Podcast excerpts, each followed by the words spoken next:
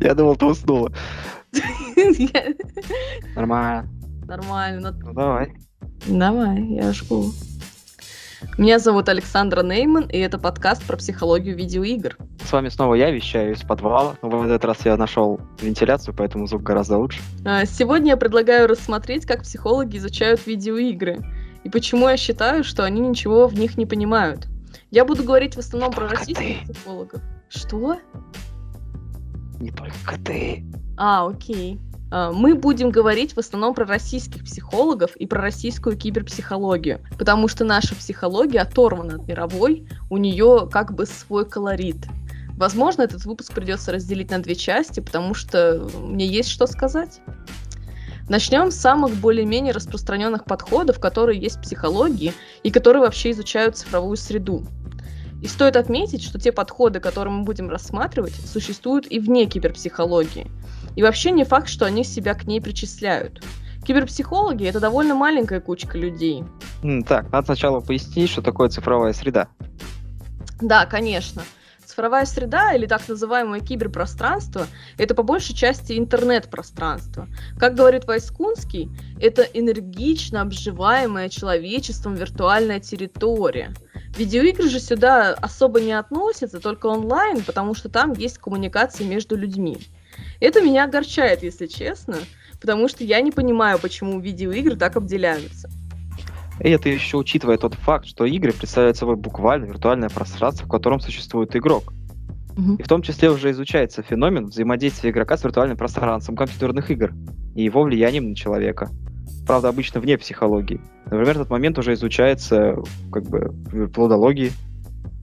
Да, и в психологии тоже поднимается, но это принято обсуждать больше в психологии зависимостей, чем как просто интересный феномен. А, теперь о подходах к изучению киберпространства. По мнению Вайскунского, наиболее часто используются следующие исследовательские модели. Культурно-историческая психология, когнитивная психология, позитивная психология – на базе известных теорий социализации формируется концепция цифровой социализации, а также достаточно развита теория и практика психологических зависимостей. Довольно много всего. Начнем по порядку. Да, э, культурно-историческая психология.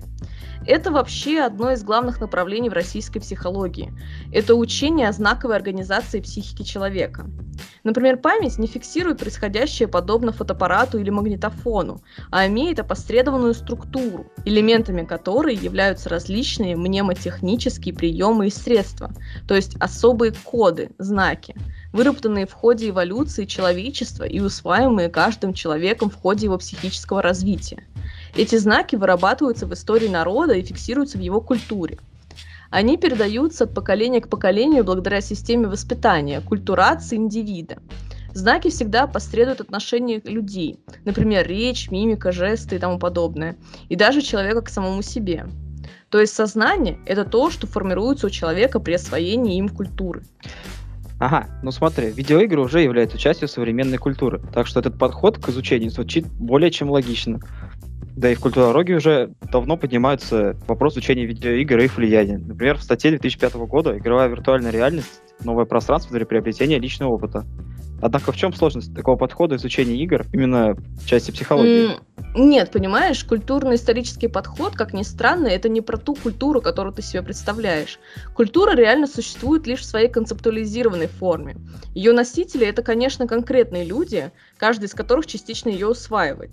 В них она персонифицируется и индивидуализируется, но при этом она образует не личностное в человеке, а то, что напротив является в нем безличным, как, например, общий язык, знания, предрассудки, мода и тому подобное. Человек ребенком вступает в жизнь лишь как индивид, наделенный определенными природными свойствами и способностями, а личностью становится лишь в качестве субъекта общественных отношений в процессе своей деятельности. То есть э, личность человека, так же, как и его сознание, порождается деятельностью. Личностью не рождаются, личностью становятся, как говорится. И поэтому культурно-исторический подход — это в основном не про то, что видеоигры являются частью культуры, это про то, как видеоигры, будучи частью культуры, усваиваются личностью, скажем так. А сложность подхода в том, что культурно-историческая психология пытается изучать сознание человека, его развитие. А это очень сложная задача, от которой некоторые направления даже отказались. Так, ну, видеоигры имеете возможность действовать, формировать сознание человека. И следуя этой идее формирования и развития сознания через его деятельность, данный подход можно считать состоятельным. Вернемся к теме. Есть статья 2019 года, где говорится именно о видеоиграх в этом подходе. Так как в основе культурно-исторической психологии лежит учение о знаках, то, естественно, здесь видеоигра воспринимается как гипертекст. Вам может показаться, что это схоже с нарративным подходом в Game Studies, но на самом деле нет. Потому что в нарративном подходе не знаки, а слова как единицы повествования. А знаками, по сути, является все что угодно. Итак, в той статье пришли к следующим выводам. Если в традиционной игровой ситуации ребенок, да, напоминаю, что видеоигры для детей, как же иначе, является главным автором и творцом создаваемого, а по сути воображаемого мира, то в виртуальной ситуации его роль сводится уже не столько к созданию, сколько к выбору различных стратегий игрового поведения, из тех, которые были задуманы разработчиками программы. То же самое можно сказать и о выборе игровой роли. Если в традиционной игре ребенок обладает высокой степенью свободы в наполнении роли собственным субъективным содержанием, то в видеоигре роль всегда связана с определенным игровым образом и четко заданными игровыми функциями, которые чаще всего не подлежат изменению. Это очень соотносится с тем, каким выводом пришла я в своей работе. Только автор этой статьи дальше не идет, к сожалению, потому что целью работы не было изучение конкретно видеоигр, только цифрового детства как явления. Допустим, в этой статье не изучались отдельно взятые игры, но было ли там уделено внимание играм с возможностью самостоятельно устанавливать свои правила и создавать свой мир? И которые, к слову, имеют большую популярность по сравнению с многими другими играми именно у детей. Я имею в виду такие игры, как Minecraft или Roblox, например. Нет, ничего такого там не было. Автор ограничивается статистикой по Call of Duty. Да, это вообще довольно условно можно считать исследованием виртуального детства, учитывая возрастные ограничения Call of Duty. А это и не исследование в том смысле, что вот взяли людей и что-то померили. Это попытка объяснить, в чем заключается цифровое детство. Честно говоря, это очень сложно объяснить, не углубляясь в саму культурно-историческую психологию. А, в целом, она мне нравится как подход, ведь действительно действия в видеоигре вполне могут быть изучены как знаковая система. Но вот проблема в том, что эту знаковую систему еще нужно осознать. А этим особо никто не занимается, потому что, ну а зачем? Психология это же прежде всего про человека, а культурно-исторический подход больше всего про сознание, про высшие психические функции, про их развитие. Выходит, что основной проблемой использования этого подхода для изучения ви- видеоигр является то, что никто не следит, посредством чего, какие именно знаки формирует игра. Как я уже говорила, игра это загадка для исследователей. Но, во-первых, она не формирует знаки, а она лишь является их носителем. И человек с помощью определенного процесса эти знаки усваивает. Они становятся частью мыслительного процесса. Во-вторых, проблема в том, что тут э, уже задействованы разработчики, не как в обычной игре.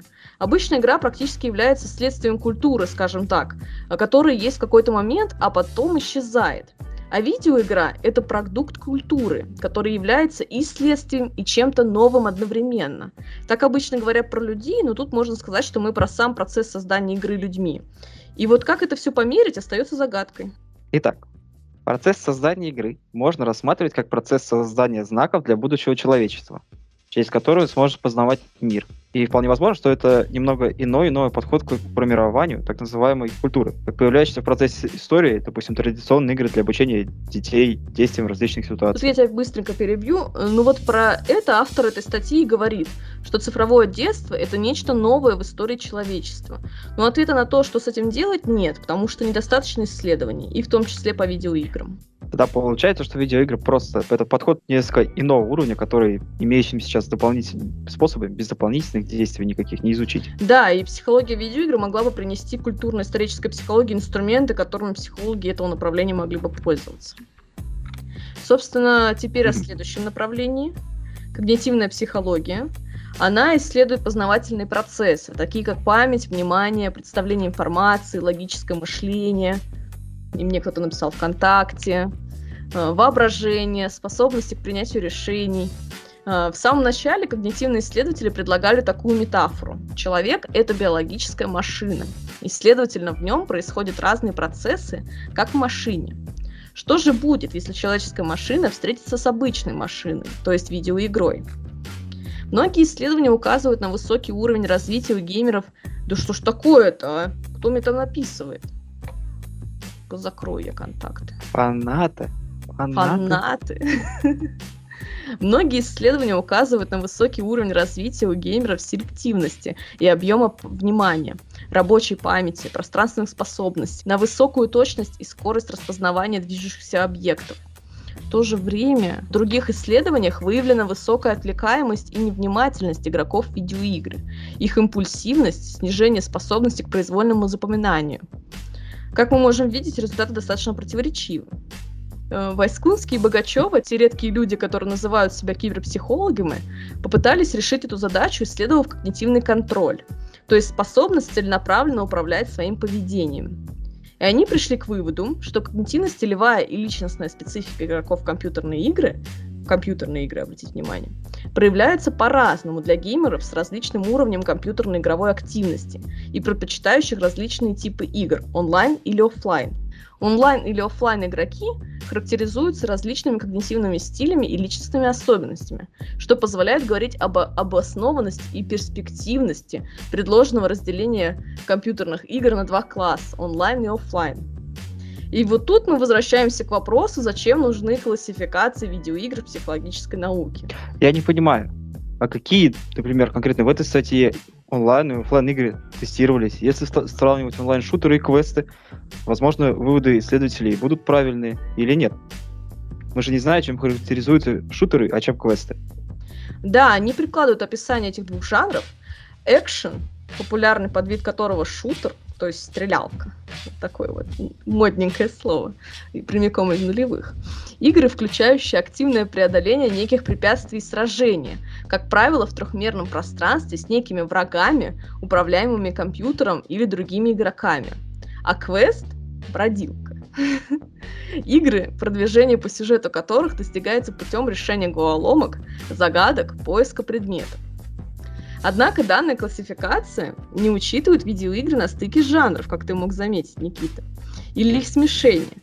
Не учитывают поджанры. Например, существуют пошаговые стратегии и стратегии в реальном времени. Ну, то есть они как бы пишут, что вот есть экшен, а у него поджанр, но чем это все отличается, тем более психологически, непонятно. Эта классификация игнорирует новые жанры. Например, многовариативное интерактивное кино, о котором мы с вами говорили, дорогие слушатели. О, Господи, ох уж это многовариативное интерактивное кино. Как интересно изучать один культурный феномен через другой. Что тебе не нравится в моем многовариативном интерактивном кино? То, что кино это совершенно другой культурный феномен. Даже интерактивное. И использует оно совершенно отличное от игр средства. А путаница возникнет с легкой луки прессы, которые проще было делать сравнение с уже известным всем кино, чтобы представлять такие идеи публике. Чем объяснять, что это не связано и стоит разбирать взаимосвязь и развитие видеоигр? А людям, которые делали вообще это, по большей части и рассказывать кому-то что-то было не нужно. Ладно, разберем это в другом подкасте. Поэтому они вообще пришли к выводу, что на фоне взаимопроникновения различных жанров видеоигр деление надо делать на онлайн и офлайн. На мой взгляд, такое упрощение классификации обесценивает структурные особенности каждого жанра и может привести к некорректным результатам. Ну вот есть, например, Детройт стать человеком, которое многовариативное интерактивное кино а есть квест Машинариум или пошаговая стратегия XCOM 2, чтобы было посовременней. Это все офлайн игры. Но одно и то же ли это? Зато как удобно. Я не говорю, что вся когнитивная психология такая. Скорее, она одна из тех, кто напрямую пытается изучать процессы человека, у которого есть возможности это делать, буквально измеряя нужные данные. Но при этом у них, как вот в этой статье, все игры одинаковые. Вот, кстати, а если сравнивать онлайн-шутеры и офлайн-шутеры, получится ли у них то же самое, как они сказали? Однако, следуя тексту статьи, можно увидеть некоторое количество несвязанных между собой высказываний касательно онлайн-игр, которые они используют как взаимосвязанные. Ведь опираясь на текст статьи, они пришли к выводу, что ММО обычно выделяются в отдельный жанр. Можно вот. довольно легко э, выяснить их отличия от других жанров. Соответственно, нужно использовать деление на офлайн и офлайн проекты. И на самом на деле... офлайн и офлайн. Да? Да, ты сказал деление на офлайн и офлайн проект. Жестко. Жестко. И, соответственно, нужно использовать деление на онлайн и офлайн проекты. И на самом деле здесь даже не нужно быть геймдизайнером. Достаточно быть просто увлеченным игроком, чтобы заметить здесь недостающий кусочек логики.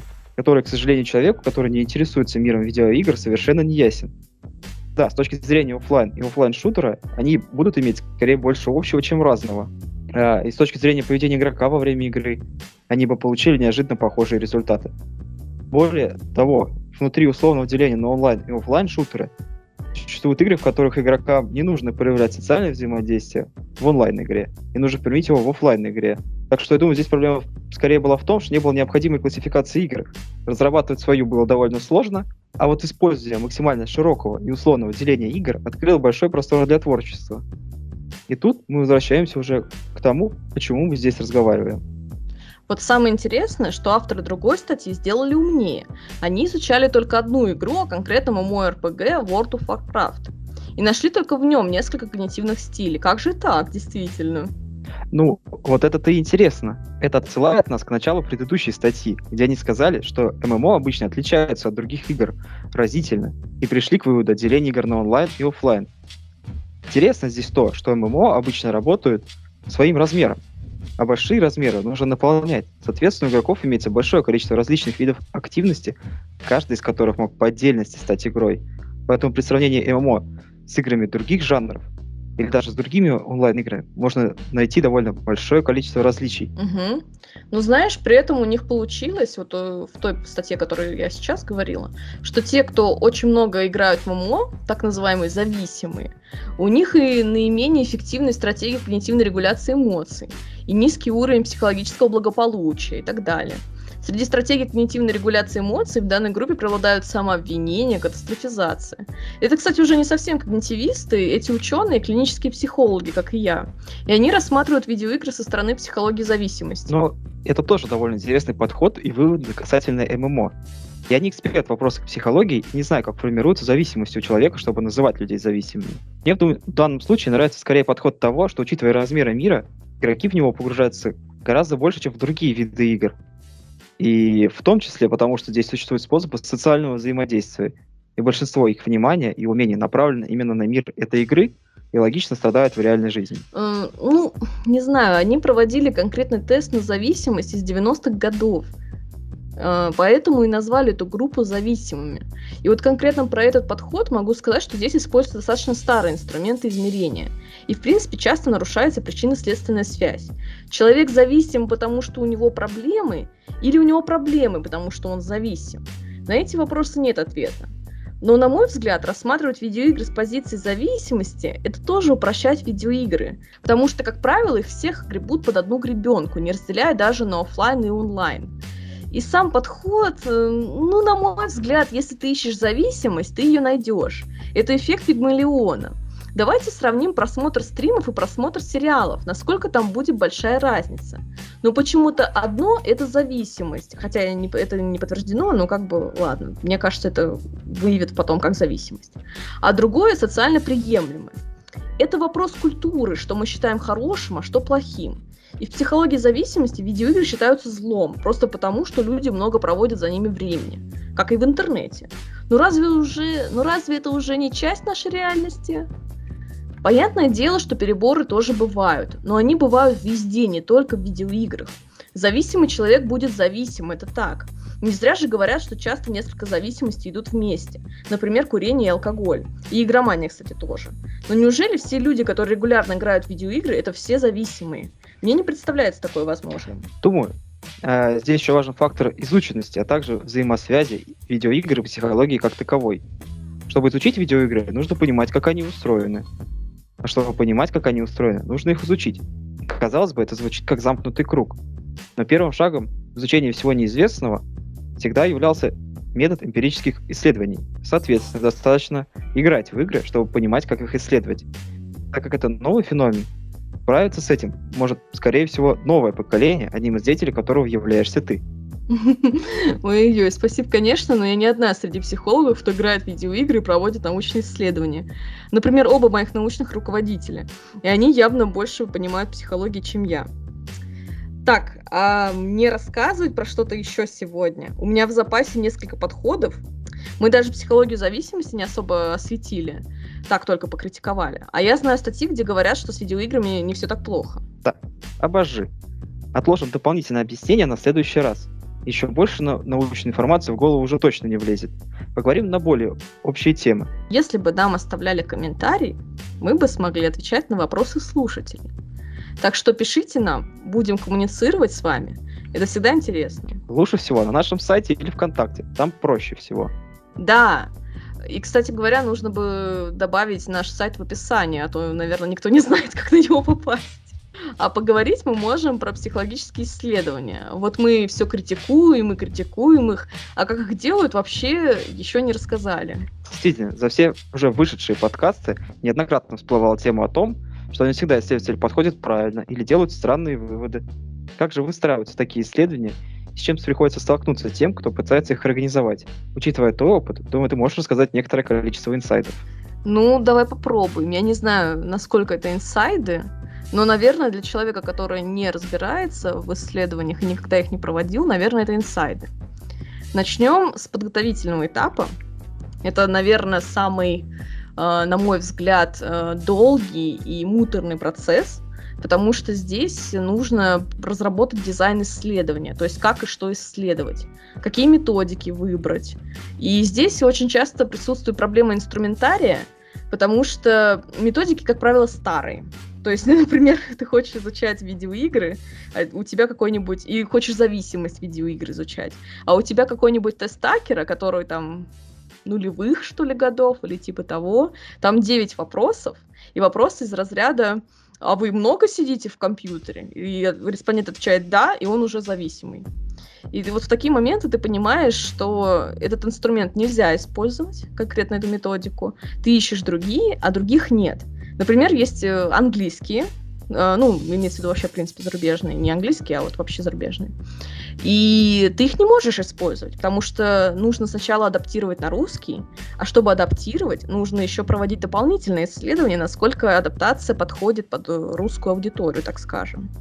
В этом так, э, первая сложность, самая большая, наверное.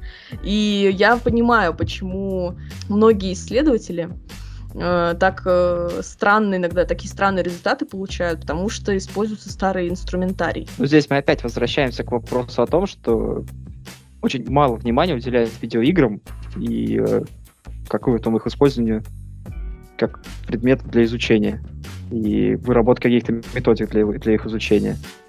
В том да, методик числе, практически в нет. в России. Угу. Методик практически нет, а русских вообще практически нет.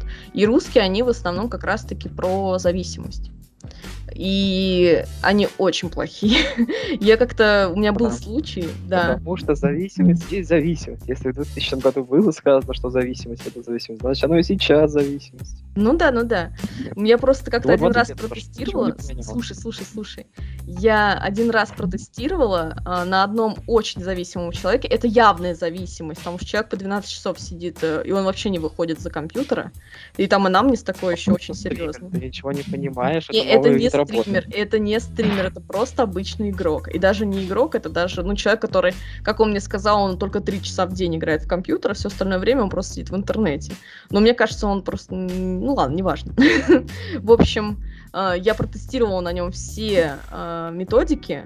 Ни одна из методик, по-моему, только вот тест Такера показал, что он зависим. Ну, Такер, он, в принципе, любого человека называет зависимым. А все остальные, они как бы в лоб тебя спрашивают, у вас есть проблемы в семье?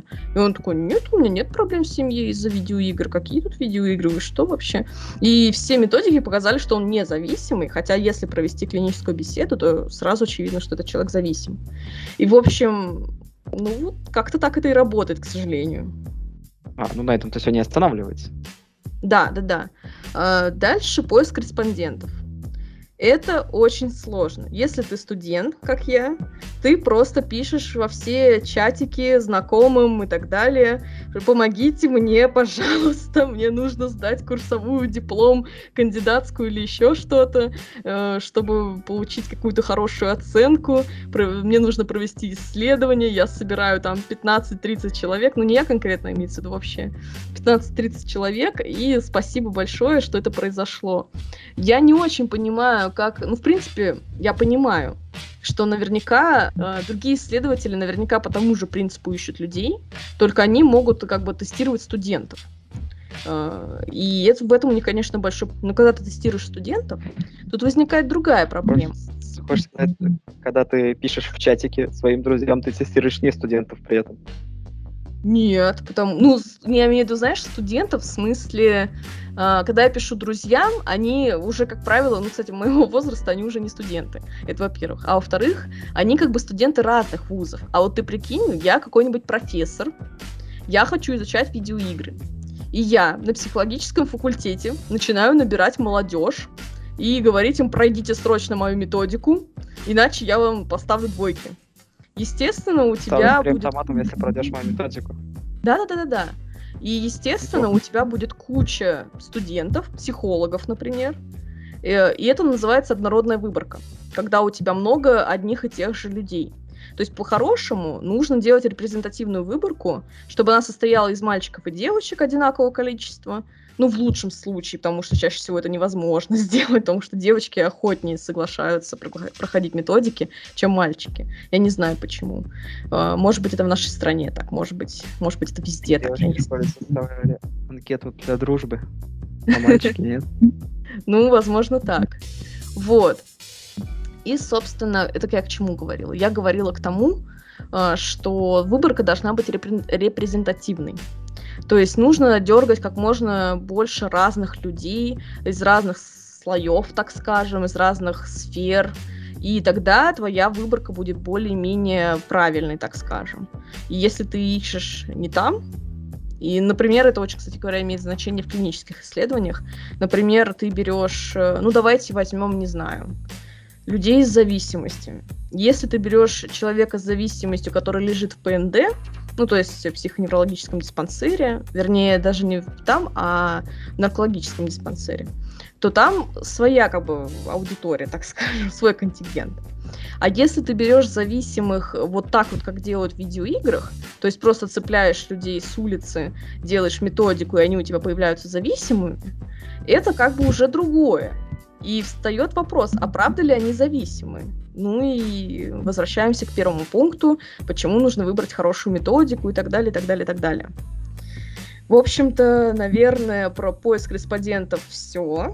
Дальше у нас следующая проблема проведения исследования. Здесь вот конкретно я, например, столкнулась с такой проблемой, что опросник гораздо хуже. Опросник это вот сама анкета, так скажем э, опросник гораздо хуже, чем живое общение. При том, что живое общение, оно Uh, вот оно по большому счету не должно быть. ну, то есть uh, опросник, он стандартизированный. И он подразумевает, что люди сталкиваются с одним и тем же. Uh, ну, с одной и той же формой проведения, так скажем. А живое общение предполагает, что там есть экспериментатор, который тоже влияет на человека. Плюс экспериментатор может э, что-то сделать такое, что повлияет на ответы и так далее, и так далее. Я это к тому, что живое общение обычно хуже, чем опросник, именно с точки зрения науки. Но при этом я столкнулась с такой проблемой, я проводила эксперимент, и люди вопросы, которые я им предлагала в опроснике, понимали абсолютно по-разному, и не было возможности их как-то направить, их э, объ... получить объяснение, или хотя бы вытащить из них больше информации, чем хотелось бы. И я думаю, что многие опросники и многие исследователи тоже сталкиваются с такой проблемой, что как бы нужно делать качественные исследования, в том числе. И вроде как э, твое исследование претендует на то, чтобы быть качественным. Но по большому счету ты можешь только циферки посчитать, то есть количественное исследование. У них может быть еще проблема в том, что э, даже когда ты набираешь людей, у них есть еще у всех разный опыт касательно ну, игры, видеоигр, там разные предпочтительные жанры, вопросы могут не подходить просто потому, что они недостаточно общие. Вот, да. понимали их люди, как бы э, в, это в том не числе. видят общей картины, которую видишь ты. Да, во-первых, это вот трудность того, что с видеоиграми все по-разному понимают, например, механики игровые. Я делала такой прикол, у меня, я разрабатываю методику, собственно, чтобы можно было дать ее любому человеку, и он поймет. А, я заметила, что люди абсолютно по-разному понимают одни и те же механики. Понятное дело, что вопросы я криво сформулировала, не потому что я их не особо не проверяла, но для этого я и учусь, чтобы проверять их на живых людях потом и так далее. Но имеется в виду, что что вот, например, э, я задавала вопрос, приходилось ли вам планировать. Ну что, ну я не помню, как там конкретно было, но это не важно. Приходилось ли вам планировать время? И люди такие, ну, да, мне, мне приходилось планировать время. Я же сидел, думал о том, что я вот сейчас позавтракаю после того, как поиграю в эту игру. Так что я планировал время. Вот на полном серьезе это происходит как-то так. И там, например... Логично, это же планирование. Да-да-да, это логично. При этом что я подразумевала совершенно другое в этом вопросе. Например, мне очень нравится, знаешь, вот создание персонажа. А, тоже вопрос офигенный. Если задавать вопрос, создавали ли вы персонажа, некоторые люди, не создавая персонажа, отвечают «да», потому что они, видите ли, считают, что если они проходят сквозь историю и выбирают какие-то там перки или еще что-нибудь такое, это тоже создание персонажа. Или, например, тоже интересный есть такой случай, когда люди отмечали, что они водили машину в, интерак... ну, в многоигрательном интерактивном кино, при том, что не было таких функций. Но они помнят, что вот там были две сцены, где нужно было нажимать одну кнопочку, и машина ехала.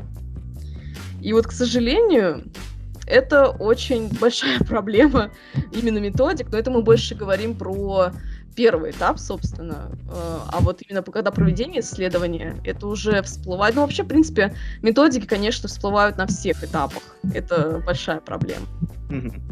Не, ну технически они так-то были правы. Нажать кнопочку, чтобы машина поехала, ты, считай, управляешь машиной. Просто на автопилоте. Ну так-то да. Так же, как не создать персонажа, но создать персонажа с точки зрения истории. Как, он же приобретает там какой-то характер, который есть относительно уникальный для их истории, поэтому тоже все сходится. Ну, все сходится, но проблема в том, что это не игровые механики. Это как бы, знаешь, вот э, в спортивной мафии говорят, э, есть не игровые моменты, есть игровые моменты. И вот здесь то же самое, что как бы в игре игровые механики, ну, на мой взгляд, по крайней мере, да, они представляют собой что-то, что можно измерить, понять, посмотреть. Вот есть такая механика, что человек водит машину, да она не схожа с тем, что просто нажать одну кнопочку. Это именно нужно э, как бы симулятор вождения машины, скажем так. Но люди, будучи обычными игроками, не геймдизайнерами, не исследователями, они думают, что одна кнопочка нажата, значит, все, я управляю машиной. И вот, к сожалению, да. Для них игра выглядит как нажатие кнопочки, чтобы машина управлялась. Одна эта кнопка или три, чтобы создать некую симуляцию, это уже другой вопрос. Ну да, согласна. И я к тому, что это исследовать очень тяжело. И нужно прям вот именно живое общение, возвращаясь к теме проведения исследования, живое общение вот такие моменты лучше выделяет и лучше находит, чем опросник. Потому что опросник, он в молоко просто все это делает. А дальше... Либо довольно сильно конкретизировать э, проводимые исследования, там, либо какой-то конкретной игрой, где можно будет очень точный опросник расписать. Я это тоже делала. Я это тоже делала. У меня есть э, игра, это, собственно, мой эксперимент, э, где нужно управлять бобром. Ну, ты знаешь, что это бобер, но там от первого лица. Э, и искать шоколадки в лабиринте. Но я потом расскажу, я не буду сейчас даваться подробности, это потом можно будет э, красиво рассказать все. Вот. И, собственно, что ты там делаешь? У тебя микрофон очень сильно фонит. It was at this moment that he knew. He fucked up. Всем привет, это монтажник Александра, скажем так. Э, дальше слушайте на свой страх и риск, потому что у нас проблемы с записью микрофона Никитиного возникли, и там будут сильные помехи. Всего доброго, увидимся еще. Понятия не имею, что сделать, потому что я реально типа сижу не двигаюсь. Ну ладно. Так вот, и я сделала очень конкретизированные вопросы на этот раз, без именно вопросов. То есть это были суждения, с которыми человеку нужно было согласиться, вернее, указать, насколько часто он делал то или иное суждение. И вот там были суждения из разряда «я создавал города». Во-первых, люди, естественно, как-то входили в ступор. Они такие, я играл за бобра, который бегал по лабиринту, причем здесь города. и отмечали, что они этого не делали никогда. А другие люди, я не знаю, что у них было в голове, либо они меня решили потроллить, либо они не поняли задание, и они такие, да, я создавал города, было дело. И я такая, м-м, пока я удаляю тебя из выборки, потому что непонятно было, это не понял человек задание, или он стебется, или что вообще произошло. Э, и я на всякий случай удаляла такие ответы, чтобы как бы... И при этом встает вопрос, а правильно ли я сделала, что удалила эти ответы? Правильно ты сделала, что добавил такой вопрос. Нет, то, что я добавила такой вопрос, это понятно. Я его добавила, чтобы выявить как бы наличие или отсутствие механики в игре. Э, я о том говорю, что правильно ли я сделала, что удалила ответы, где люди говорили, да, я создавал города, при том, что городов никаких не было в игре. Ну, таких людей было буквально один-два. Это я, к слову, из 50 с чем-то. Интересный подход смысле? Ну, удалять их, это значит не учитывать момент того, что у тебя есть девиантные люди. Нет, понимаешь, в чем дело? То, что из выборки всегда удаляют выбросы какие-то, которые ты не можешь не то чтобы объяснить, а удаляются такие, знаешь, как бы артефакты, которые их так называют. Когда ты понимаешь, что человек, скорее всего, не понял инструкцию. А, например, знаешь, у меня тоже в другом исследовании был человек, который просто не прошел до конца исследования. И таких, кстати, было немало в, друго, в других моментах. Естественно, как бы я их удаляла, потому что, ну, очевидно было, что люди просто не прошли до конца. И здесь та же история, что видно, что человек, скорее всего, не понял инструкцию, поэтому ты его удаляешь, чтобы, ну, не было артефактов. То есть нет такого, что ты подстраиваешь под себя э, выборку, ты все равно не знаешь, что получится. Именно вот э, с математической точки зрения. Тут именно вопрос того, э, правильно ли я сделала, это уже такая рефлексия у нас пошла в передаче. правильно ли я сделала, что, может быть, он правда думает, что он создавал там города, кто знает. Но вот именно проблема опросника против общения живого, что я не могла это уточнить. Потому что чаще всего все это через интернет проводится или еще как-то. И, соответственно, я понятия не имею, что имел в виду человек. И еще поэтому я удаляю его из выборки. Вот. Теперь перейдем к обработке результатов. Это, наверное, вообще вроде должна была быть свободная тема, но мы разговариваем об этом, наверное, дольше, чем э, планировалось и чем, э, как это сказать, э, чем мы вообще рассказывали про все. Это хотя бы интересно, Никит?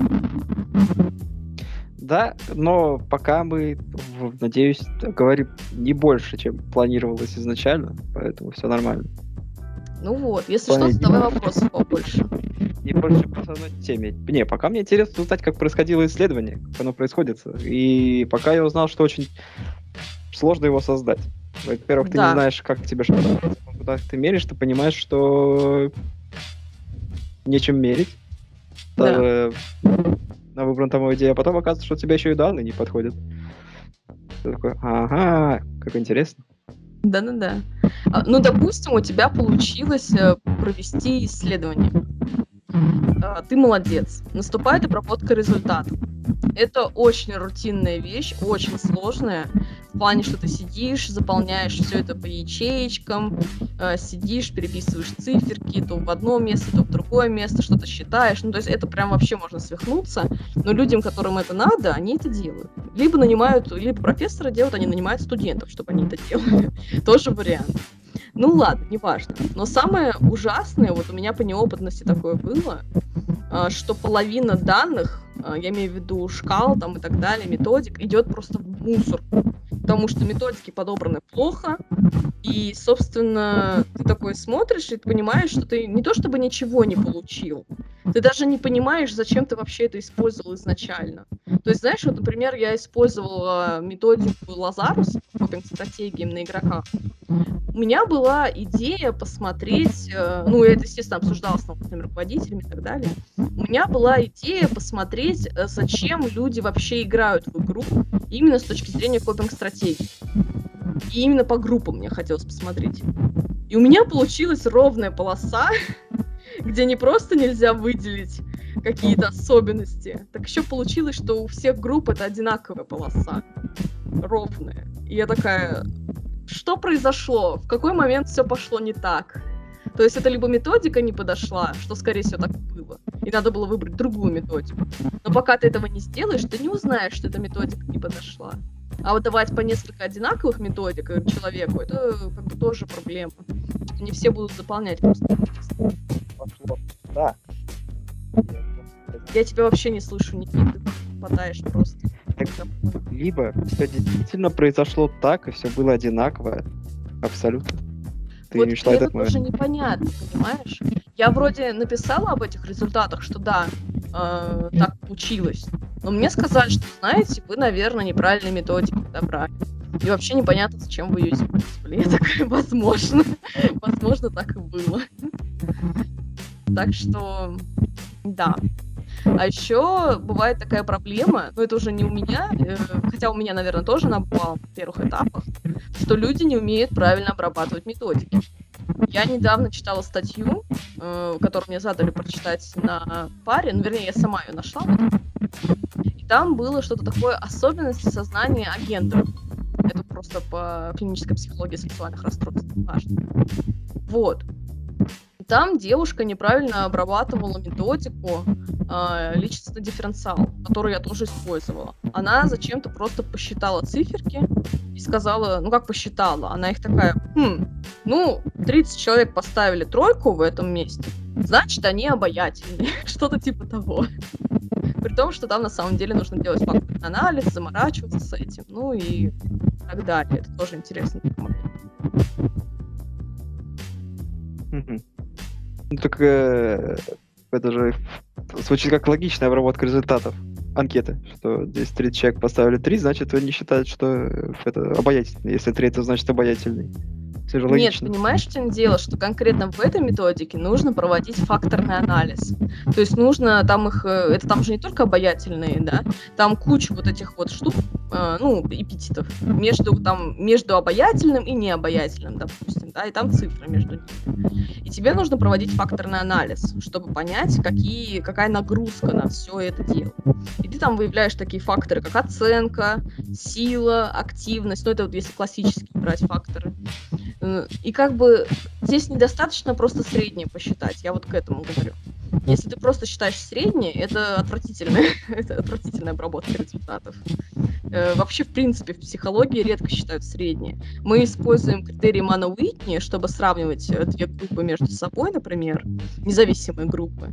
Уилксона, если хотим сравнить две выборки, которые связаны между собой, и, например, используем корреляции, а, чтобы ну, узнать, какая, где связь есть. Если ты говоришь, что связь есть, но ты не использовал корреляции, это бред, понимаешь?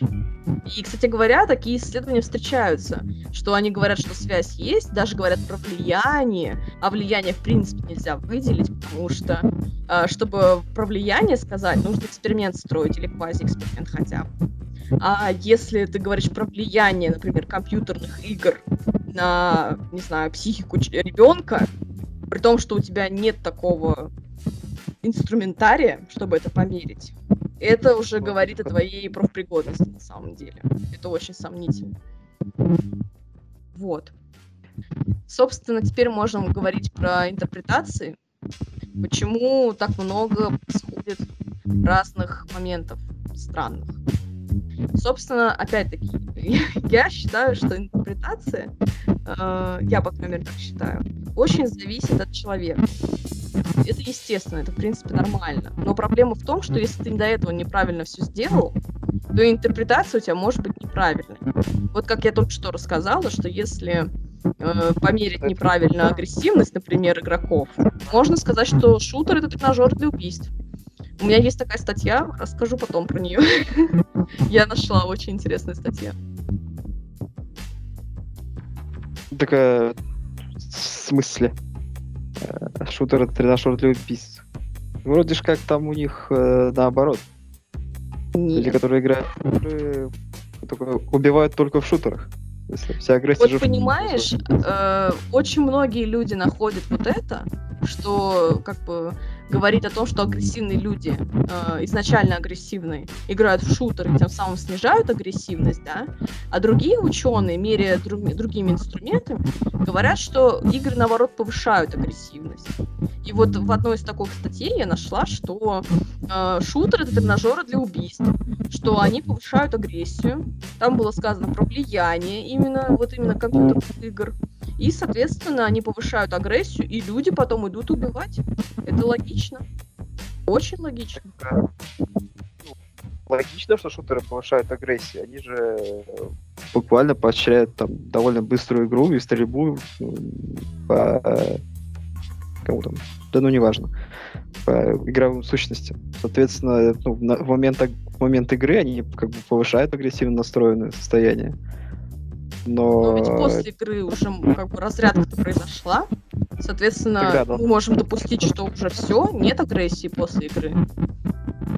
Это именно Тогда... вопрос дизайна исследования, что нужно проводить эксперимент, что вот мы взяли человека, агрессивного или неагрессивного, неважно, мы замерили. А, мы дали ему поиграть в игру, в игре замерили, насколько он агрессивный, и после игры мы замерили его агрессивность. И желательно, чтобы это все было более-менее объективно.